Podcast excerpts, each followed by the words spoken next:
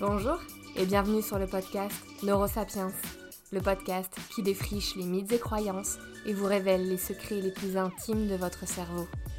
Découvrez l'outil le plus précieux de l'homme, celui qui nous a permis, à nous, Homo sapiens, de construire notre histoire.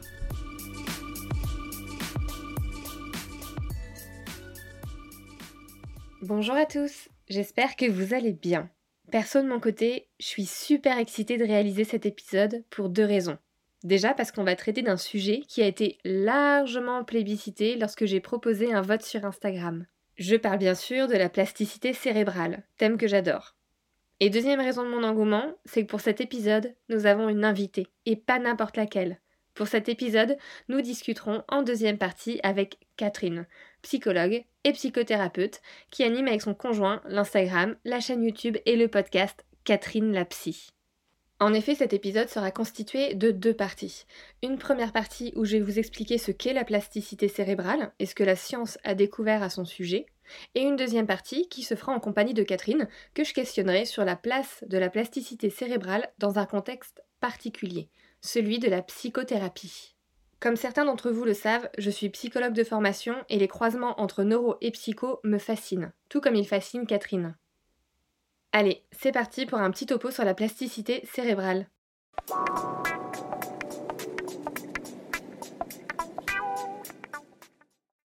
Le cerveau contient entre 86 et 100 milliards de neurones qui communiquent entre eux grâce à des centaines de milliards de connexions dites synaptiques. Ces milliards de liens entre les neurones s'appellent dans le jargon le connectome.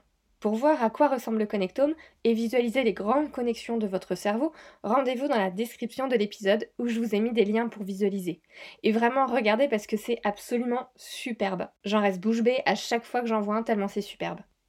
La formation des neurones et de ces connexions connaît un essor incroyable lors de notre enfance et commence même in utero. Dans le ventre de la mère, la plupart de nos milliards de neurones vont trouver leur place dans le cerveau, guidés par la génétique. Enfant, les expériences vécues au contact de notre environnement social, culturel, etc. vont définir le plan de base des neurones. Ce plan de base sera modifié et ajusté en fonction des apprentissages cruciaux, comme la marche ou l'écriture. Ce remodelage, lors de la croissance, se nomme la neuroplasticité développementale. Pendant longtemps, les scientifiques ont cru que passé 25 ans, le cerveau était mature et les connexions synaptiques et le nombre de neurones étaient immuables, stables, jusqu'à la fin de nos jours. Depuis une trentaine d'années, cette vision a volé en éclats. Il y a une trentaine d'années, les neuroscientifiques ont découvert que la plasticité cérébrale, avant attribuée qu'au début de la vie, était en fait présente et très active jusqu'à la fin de la vie. Cette découverte a été fondamentale en neurosciences, et elle est finalement assez récente. Comment définir la plasticité cérébrale? Eh bien, c'est la capacité des neurones à se modifier et se remodeler tout au long de la vie. C'est parce que la structure cérébrale est plastique que le cerveau peut apprendre, acquérir des savoirs, développer des compétences et améliorer ses fonctions exécutives qui permettent à l'individu de penser et agir. Grâce à la plasticité cérébrale, nous pouvons apprendre à faire du vélo, à jouer du piano, à déconstruire durablement un stéréotype et à apprendre une nouvelle langue, par exemple. Deux éléments nous permettent de montrer que le cerveau possède une certaine plasticité. Le premier constat concerne le nombre de neurones. Les chercheurs ont remarqué que chez des adultes de tout âge, le cerveau était capable de créer de nouvelles cellules nerveuses tout au long de sa vie, et non seulement lorsque nous sommes bébés. Deux zones sont principalement concernées. Premièrement, l'hippocampe, une zone impliquée dans la mémoire et les processus d'apprentissage. L'hippocampe produit environ 700 neurones par jour. La deuxième zone concernée est la zone sous-ventriculaire. Les neurones produits dans cette zone sous-ventriculaire sont dirigés vers le bulbe olfactif, ce qui nous permet d'apprendre de nouvelles odeurs, de mémoriser de nouvelles odeurs et d'affiner la discrimination entre deux ou plusieurs odeurs. Le deuxième constat de plasticité concerne les connexions entre les neurones. Le connectome, dont on parlait au début, est dynamique et subit un recablage constant, notamment lorsque nous développons de nouvelles compétences et créons de nouveaux souvenirs. Par exemple, lorsqu'on apprend une nouvelle langue comme l'allemand, certains neurones, initialement non reliés, vont envoyer des impulsions électriques au même moment lors de l'apprentissage d'un mot. Une connexion entre ces neurones va alors se créer. Cependant, au début, eh ben, elle est toute fine, cette connexion, et donc facilement cassable et oubliable. C'est pour ça que généralement, lorsque vous entendez la traduction une fois d'un mot, vous l'oubliez au bout d'une heure. En fait, l'enjeu, c'est de renforcer cette connexion pour qu'elle devienne automatique. Et que si je vous demande de me traduire l'imitation de vitesse en allemand, en même pas une seconde, vous me répondez que Schwichtigkeit begrenzung. Tout simplement. Donc, pour améliorer une connexion entre plusieurs neurones, il n'y a pas de secret. C'est la répétition. Notre connectome, c'est un peu comme un terrain enneigé. À force de prendre le même chemin, la neige se creuse et ça devient de plus en plus automatique de prendre ce chemin parce que c'est de plus en plus facile de marcher vite dessus.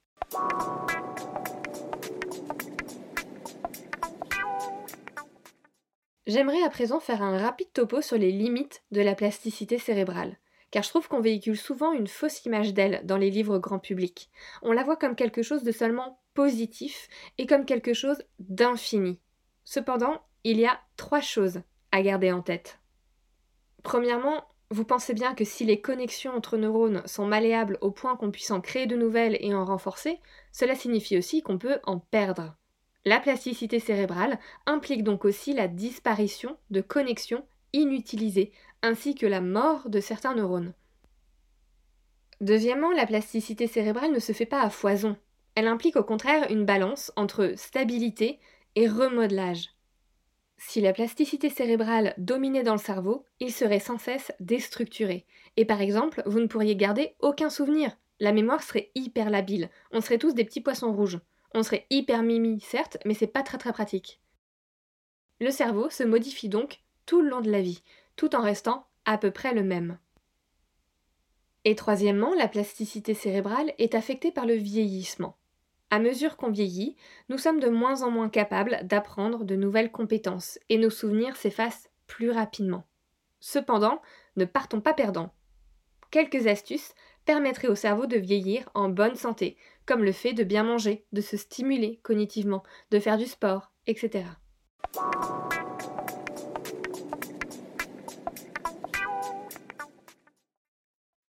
Avant de passer à la partie interview, j'aimerais vous partager des cas cliniques témoignant de la puissance assez dingue dont peut faire preuve parfois la plasticité cérébrale.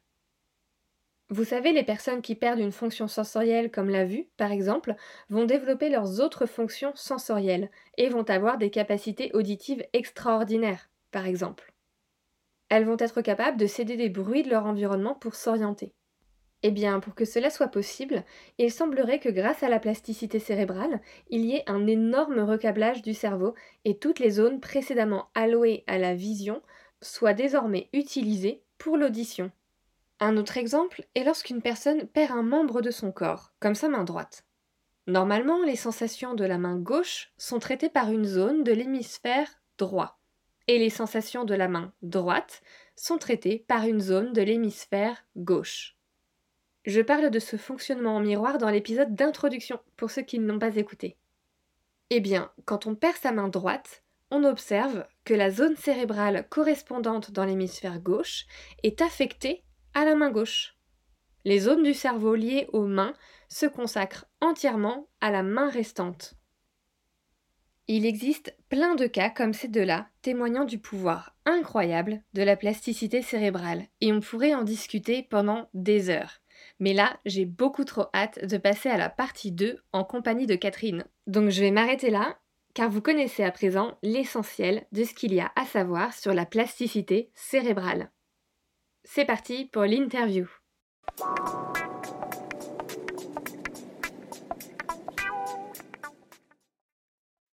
Alors, et maintenant, j'ai la chance d'être rejointe pour cette deuxième partie par euh, Catherine de l'Instagram, de la chaîne YouTube et du podcast Catherine Lapsy. Donc salut Catherine. Bonjour Anaïs. Est-ce que tu veux en deux mots te présenter euh, à ceux qui nous écoutent?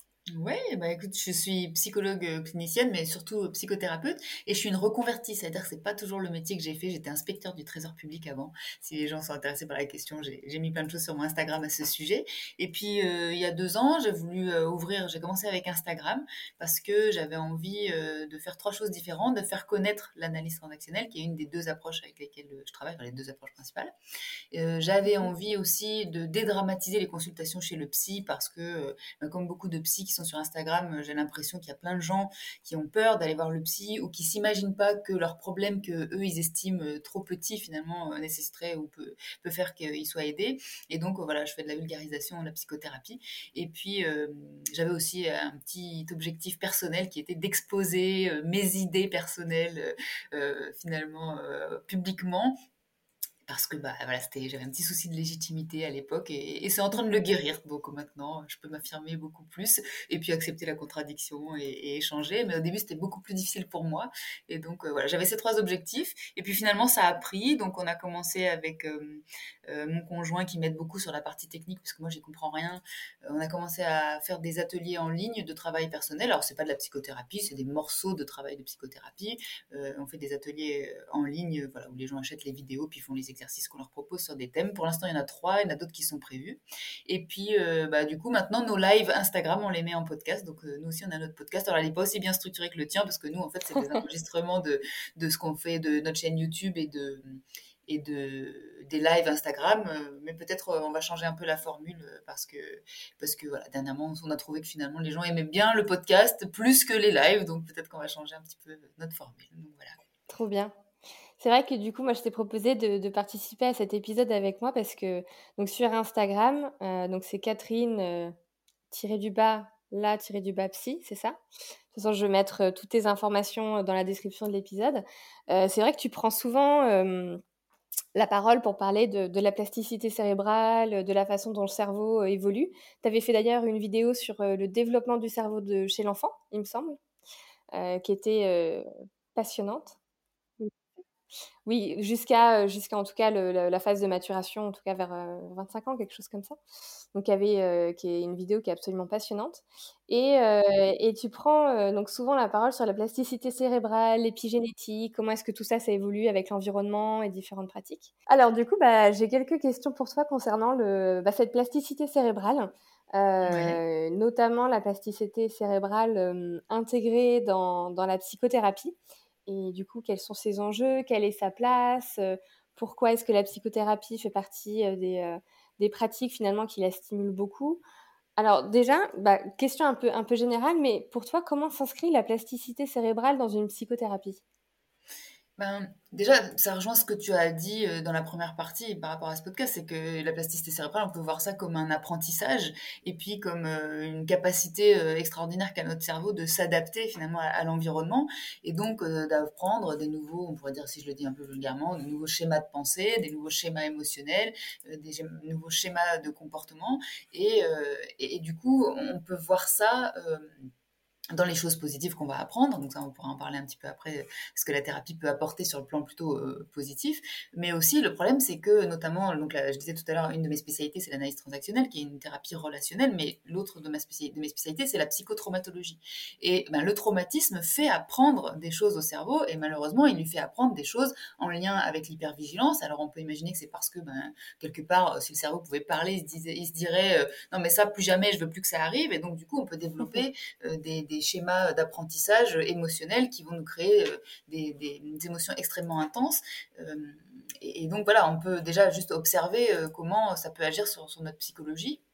Et puis, il y a des études, là, j'ai mis euh, dans les sources euh, que je te proposais éventuellement de partager, mais euh, on voit aujourd'hui que dans la dépression, il y a des recherches qui sont faites par rapport à ça, parce que la plasticité cérébrale, c'est pas juste la capacité des neurones à se connecter ou pas, enfin, il y a plusieurs manières finalement d'avoir cette plasticité cérébrale et, elle peut être euh, endommagée. Par exemple, on peut avoir des synapses qui marchent plus très bien, donc les choses se connectent plus très bien. Et il y a des recherches au niveau de la dépression qui sont faites pour dire bah ça pourrait être certaines dépressions pourraient être une problématique de, euh, de connexion qui se fait plus très bien entre les neurones et donc on n'arrive plus à apprendre des nouvelles choses, on n'est plus très flexible, euh, mmh. on va devenir un peu rigide sur un certain nombre de choses et il y a des choses qui qui fonctionnent plus. Donc pour moi vraiment euh, c'est quelque chose qui est à avoir en tête dans les recherches futures qui continuent d'être faites à ce sujet, parce que bien entendu, il y a plein de choses sur le cerveau qu'on ne connaît pas encore, mais je pense que ce sont des choses importantes et que peut-être aujourd'hui, on ne sait pas exactement, on pourra en parler un peu plus en détail après, mais comment orienter, même si on a des petites idées, mais peut-être que plus tard, bah, il y a des choses peut-être associées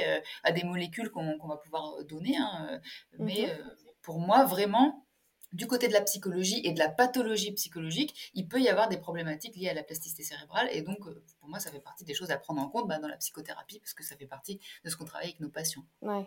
Et du coup, tu, tu, tu, utilises les termes comme peut avoir, etc. Donc, pour toi, c'est quelque chose qui a plus attrait à une théorie, cette place de, la plasticité cérébrale dans la psychothérapie? Alors pour moi, c'est plus une théorie parce que euh, il me semble que la plasticité cérébrale, dans ce que j'en comprends, c'est quand même quelque chose qu'on peut observer. Mais euh, là où on pourrait dire c'est une théorie, c'est est-ce que ça a une utilité vraiment en psychothérapie ou pas? Et c'est là que moi, je fais partie des gens qui pensent, et notamment en euh, psychotraumatologie, c'est vraiment quelque chose qui est enseigné et étudié. Mais je fais partie des gens qui pensent que oui, c'est quelque chose à avoir en tête. D'ailleurs, moi personnellement, comme je fais pas mal de on pourrait dire de psychoéducation euh, avec mes patients, parce que les deux approches avec lesquelles je travaille, enfin les deux approches, l'analyse transactionnelle qui est une approche et les approches de psychotraumatologie en général sont des approches où on estime que si on communique aux patients un certain nombre de, choses, alors techniques euh, un peu vulgarisées, parce qu'ils sont pas là pour avoir un cours non plus, ça aide. Donc du coup, je leur parle de plasticité cérébrale de manière un peu vulgarisée, mais je dis souvent, bah voilà, euh, votre cerveau a appris telle ou telle chose, il s'est adapté en fonction de ce qu'il a vécu, et surtout quand les choses sont répétées, mais tu l'as très bien expliqué dans ta première partie. Quand les choses sont répétées, ben, ça devient euh, un apprentissage et puis euh, les, neurones en fait sont recrutés euh, par, dans le cerveau. Il commence à y avoir de, la myéline qui va se mettre autour des, des axones pour que ce soit hyper rapide et on se retrouve avec des connexions qui sont hyper hyper rapides et, et, je trouve que ça aide les gens parfois à comprendre pourquoi il faut du temps pour changer et pourquoi il faut de la répétition, pourquoi la thérapie ça prend du temps. Bah, c'est aussi que quand on a construit depuis des années et peut-être depuis qu'on est tout petit enfant, enfin des connexions qui sont devenues des autoroutes. Moi je prends souvent cette image là.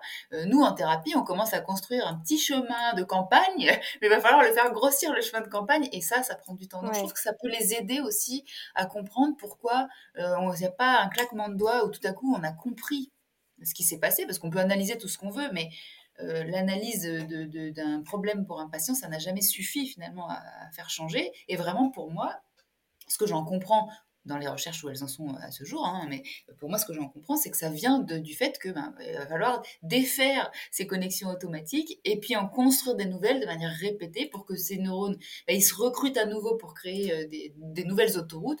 Mais ça, ça demande de la répétition, donc venir en thérapie et ou faire des exercices entre les thérapies, etc., Donc voilà, je dirais que c'est pas forcément une théorie, en tout cas sur le plan euh, neuroscientifique, je pense que ça c'est avéré. Par contre, sur l'utilité en thérapie, ben, pour l'instant, on est encore dans, dans les recherches. la psychotraumatologie, c'est vraiment, c'est jeune, hein, ça date des années 80, les recherches là-dessus maintenant. Donc euh, voilà, il y a des choses qui commencent à se dégager, on fait des hypothèses, et, moi je trouve que c'est des hypothèses, en tout cas à ce jour, qui sont très cohérentes. C'est pour ça que j'en parle comme j'en parle. Donc pour favoriser un peu cette plasticité cérébrale en thérapie, euh, donc de ce que je comprends, euh, il y, a deux axes qui permettent vraiment de la favoriser. Il y a la répétition et la mise en pratique. Vrai, tu utilisais la métaphore du chemin. Moi, c'est vrai que j'utilise aussi énormément ça, mais pas forcément du champ. Moi, j'utilise le comme si on était dans un, un, jardin complètement enneigé. Et en fait, il y avait une route qui était tout le temps, tout le temps prise. Donc la neige a été complètement creusée. On voyait un mmh. petit peu le chemin à travers. Donc c'était facile de se mouvoir dans ce chemin et automatique euh, d'aller le, d'aller le prendre. Alors que c'est mmh. beaucoup moins automatique de se dire, euh, là, il y a deux mètres de poudreuse, euh, je vais pas y aller. Et en fait, c'est aller forcer un peu, aller commencer à gratter par-ci, par-là. Et en fait, au fur et à mesure qu'on gratte, on réaperçoit le chemin et ça devient aussi facile d'emprunter ce, ce chemin. Ouais, c'est une belle image aussi, un peu plus poétique. le ça fait pas très Plus hivernal. Je reviens sur un point que je, trouvais, que je trouve hyper intéressant. Tu parlais de psychoéducation. Est-ce que tu peux, parce que je ne sais pas si c'est un terme qui est clair pour, pour tous ceux qui nous écoutent, est-ce que tu peux juste nous dire rapidement ce que c'est la psychoéducation? Parce que moi, je pense que ça aussi participe énormément à la plasticité euh, cérébrale en, psychothérapie. Euh, c'est le fait d'expliquer aux patients euh, ce qu'on ce est en train de faire déjà. Euh, et quels sont les concepts qu'on utilise? Alors selon les approches, les concepts vont être un peu différents. Euh, alors il y a quelques approches qui font des grands écarts les unes avec les autres, mais il y a beaucoup d'approches qui se rejoignent, hein, notamment l'analyse transactionnelle euh, et la psychotraumato. Il y, a beaucoup de ponts qu'on peut faire, en TCC aussi. voilà. Et donc c'est de fait d'expliquer aux patients comment fonctionne bah, son cerveau, comment fonctionne comment dire, son, ses habitudes, pourquoi il fait ce qu'il fait, d'expliquer à, un patient, par exemple, quelles sont les conséquences du traumatisme qu'on a repéré, qu'est-ce que c'est un traumatisme, parce qu'il y a plein de gens qui pensent qu'un traumatisme, c'est juste un événement de type extraordinaire, une agression, un accident, un deuil pathologique, mais en fait, un traumatisme, notamment un traumatisme complexe, c'est vraiment le terme technique qu'on utilise aujourd'hui, qui va sortir, euh, qui, est dans la nouvelle SIM 11 euh, qui va sortir là, et c'est pas encore dans le DSM, mais maintenant ça y est, le traumatisme complexe est enfin dans la SIM 11, qui est un des recueils euh, un des recueils des symptômes des pathologies, c'est le fait d'avoir eu des événements. Alors, ils ont l'air beaucoup moins extraordinaires, mais ils sont répétés dans le temps. Alors, paraît-il qu'il faut 90 occurrences pour euh, que, ça, euh, euh, que ça devienne bah, une autoroute, comme je disais tout à l'heure. Donc, voilà, si vous avez, je prends souvent cet exemple parce que je trouve que c'est psychoéducatif, dire voilà, vous avez été rejeté par votre maman quand vous étiez petit, pas parce qu'elle était méchante, mais parce qu'elle n'avait pas le temps, elle avait beaucoup de travail, elle était surchargée. Une fois, deux fois, pas de problème. 90 fois, ben, vous avez compris qu'il y a quelque chose qui se passe. Et alors le problème, c'est qu'on va en créer une conclusion avec notre cerveau d'enfant. Donc si on a 3 ans, ben, on ne va pas créer le même type de conclusion qu'à 7 ans ou à 15 ans ou à 25 ans parce que notre cerveau n'a pas les mêmes capacités. Et peut-être on va commencer à créer une conclusion qui va être, euh, voilà, je suis pas intéressant, je suis pas intéressante, j'ai pas de valeur ou quelque chose comme ça. Ça, on peut considérer, si ça devient envahissant plus tard, que c'est un traumatisme. On appelle ça le traumatisme complexe. Et c'est beaucoup plus difficile à défaire, si je peux dire, qu'un traumatisme unique, quand bien même il a été extraordinaire. Donc ça, par exemple, c'est de la psychoéducation que d'expliquer ça à un patient qui va pouvoir se dire, ah d'accord, ok, ça fonctionne comme ça.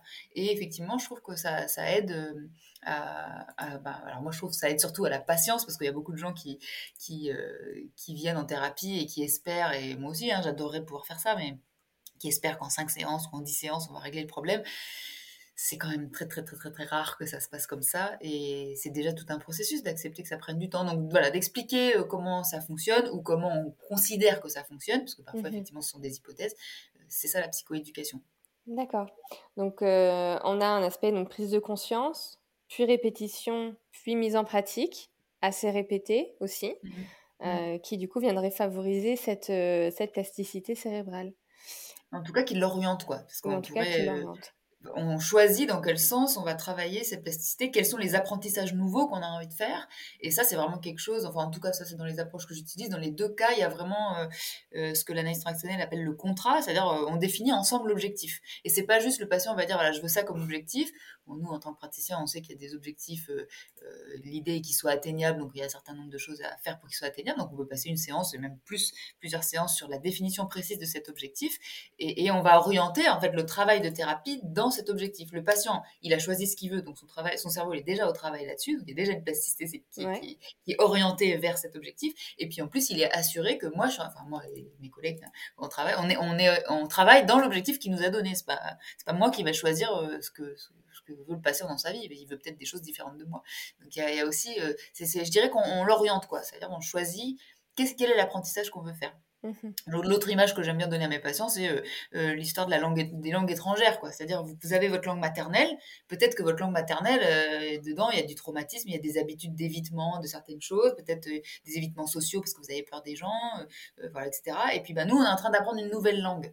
Et je trouve que les patients, ils, comprennent euh, bien quand on leur explique. Vous, quand vous vous rappelez, quand vous avez essayé d'apprendre l'anglais, bah, vous n'avez pas juste appris le vocabulaire, puis le soir même, vous savez, vous parliez anglais, quoi. Bah, vous avez mis... Parfois, j'aime bien leur demander combien de temps ça a pris pour que vous puissiez parler euh, de manière euh, fluente, quoi.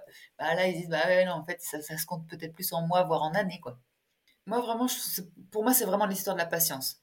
C'est d'expliquer que tout ça prend du temps. C'est alors on pourrait refaire des nouveaux apprentissages euh, euh, pour qu'ils deviennent automatiques, parce qu'on pourrait dire on, s'adapte, c'est ça aussi la plasticité cérébrale, c'est s'adapter. Voilà, bon, on pourrait s'adapter.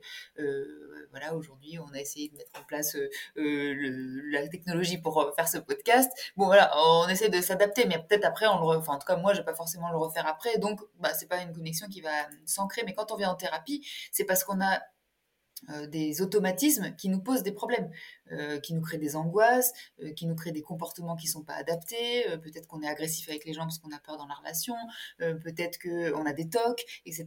Et le fait de pouvoir dire c'est normal que ça prenne du temps euh, les gens, je trouve que ça, ça leur permet vraiment de, de, comprendre ça. Après, en thérapie, on pourrait aussi faire une thérapie sans parler de plasticité cérébrale. Et nous, on l'aurait en tête en tant que praticien, mais on n'est pas obligé de le, le, communiquer. Mais vraiment, moi, c'est l'atout que ça a parce que, alors en plus, comme je pratique le MDR, qui est une des approches de psychotraumatique, de psychotraumatologique un peu à la mode, euh, où il y a eu... Euh, comment dire, pas mal, on a pu voir ça à la télé et c'est un peu présenté comme comme un truc magique, je trouve parfois. Euh, ben, J'aime bien rappeler aux gens que oui, mais non, mais le MDR, euh, c'est pas euh, magique non plus. Il y a aussi le, fait de, l'insight avec des choses qu'on peut voir sur les réseaux sociaux. On a l'impression que l'insight, qui est, le, qui est en fait le fait de comprendre tout à, fait, tout à coup ou de prendre conscience de quelque chose qui s'est passé pour nous, il y aurait un petit peu sur les réseaux sociaux, ça y est, j'ai compris le truc et ça y est, j'ai changé. Mais ça marche pas comme ça. Un insight, s'il n'est pas suivi euh, de pratiques euh, ou d'autres choses, enfin, s'il n'y a pas un apprentissage dans le temps, l'insight, il servira à rien. Donc, il y a des petites choses à la mode comme ça qui pourraient laisser penser que changer, de comportement, de schéma de pensée, de schéma émotionnel, pour le dire vulgairement, euh, ça, suffirait? Bah non, ça, ça, suffit pas. Euh, et donc euh, voilà, ça, je trouve que ça permet de, comprendre la patience. Alors ensuite, il y a aussi que dans psychotraumatologie, je travaille beaucoup avec l'hypothèse de la dissociation, qui est le fait que quand on a des traumatismes, pour se protéger d'émotions extrêmement intenses et donc d'un risque vital éventuel pour le cerveau, en fait, le cerveau va créer des cloisonnements et aujourd'hui, euh, il semblerait, donc les recherches qui sont faites dans ce sens, euh, ont l'air de montrer, alors je dis ont l'air parce qu'en fait les recherches, c'est pas si simple à faire ça, hein, on peut pas créer du traumatisme en laboratoire, et puis en plus euh, on n'a pas tant de gens que ça à disposition, voilà, pour en tout cas, on a des, pistes d'exploration, et bien sûr, il faut encore d'autres recherches, mais qui sembleraient dire que euh, quand on a un stress extrêmement intense et que euh, le, cerveau veut diminuer l'émotion, il va commencer à balancer de la morphine et puis des choses euh, type un peu drogue dure dans notre cerveau, et que ça, l'hypothèse serait que ça pourrait couper les connexions. D'accord.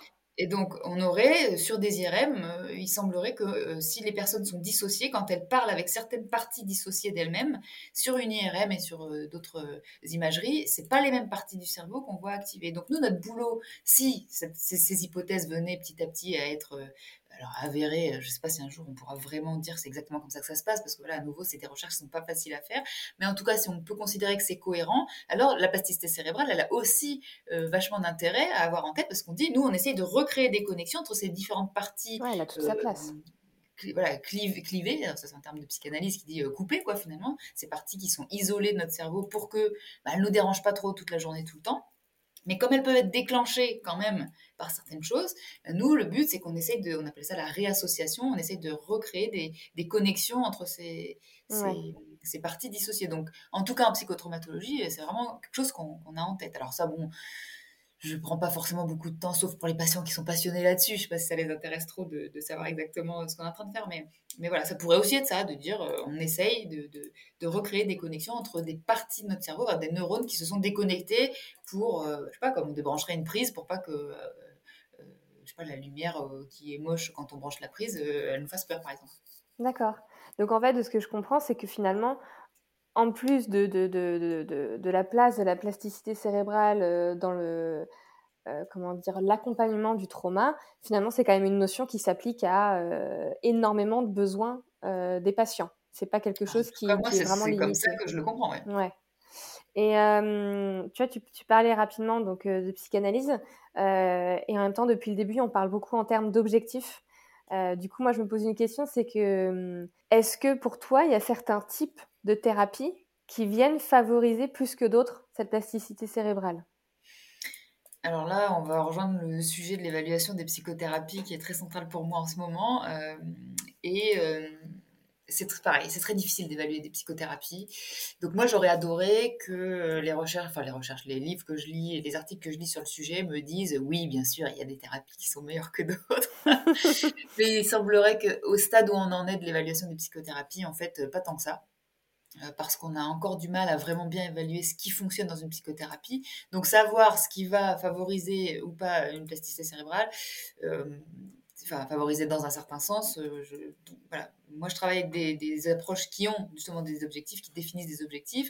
Dans d'autres approches, on est plutôt dans une libre association sans forcément avoir d'objectifs en tête. On, travaille avec ce qui vient c'est pas ma manière ni de travailler ni de comprendre les choses. Pour moi, dans ma compréhension des choses, je ne vois pas comment ça, pourrait fonctionner. Néanmoins, ben, mon expérience n'est pas, ne fait pas foi pour une étude scientifique.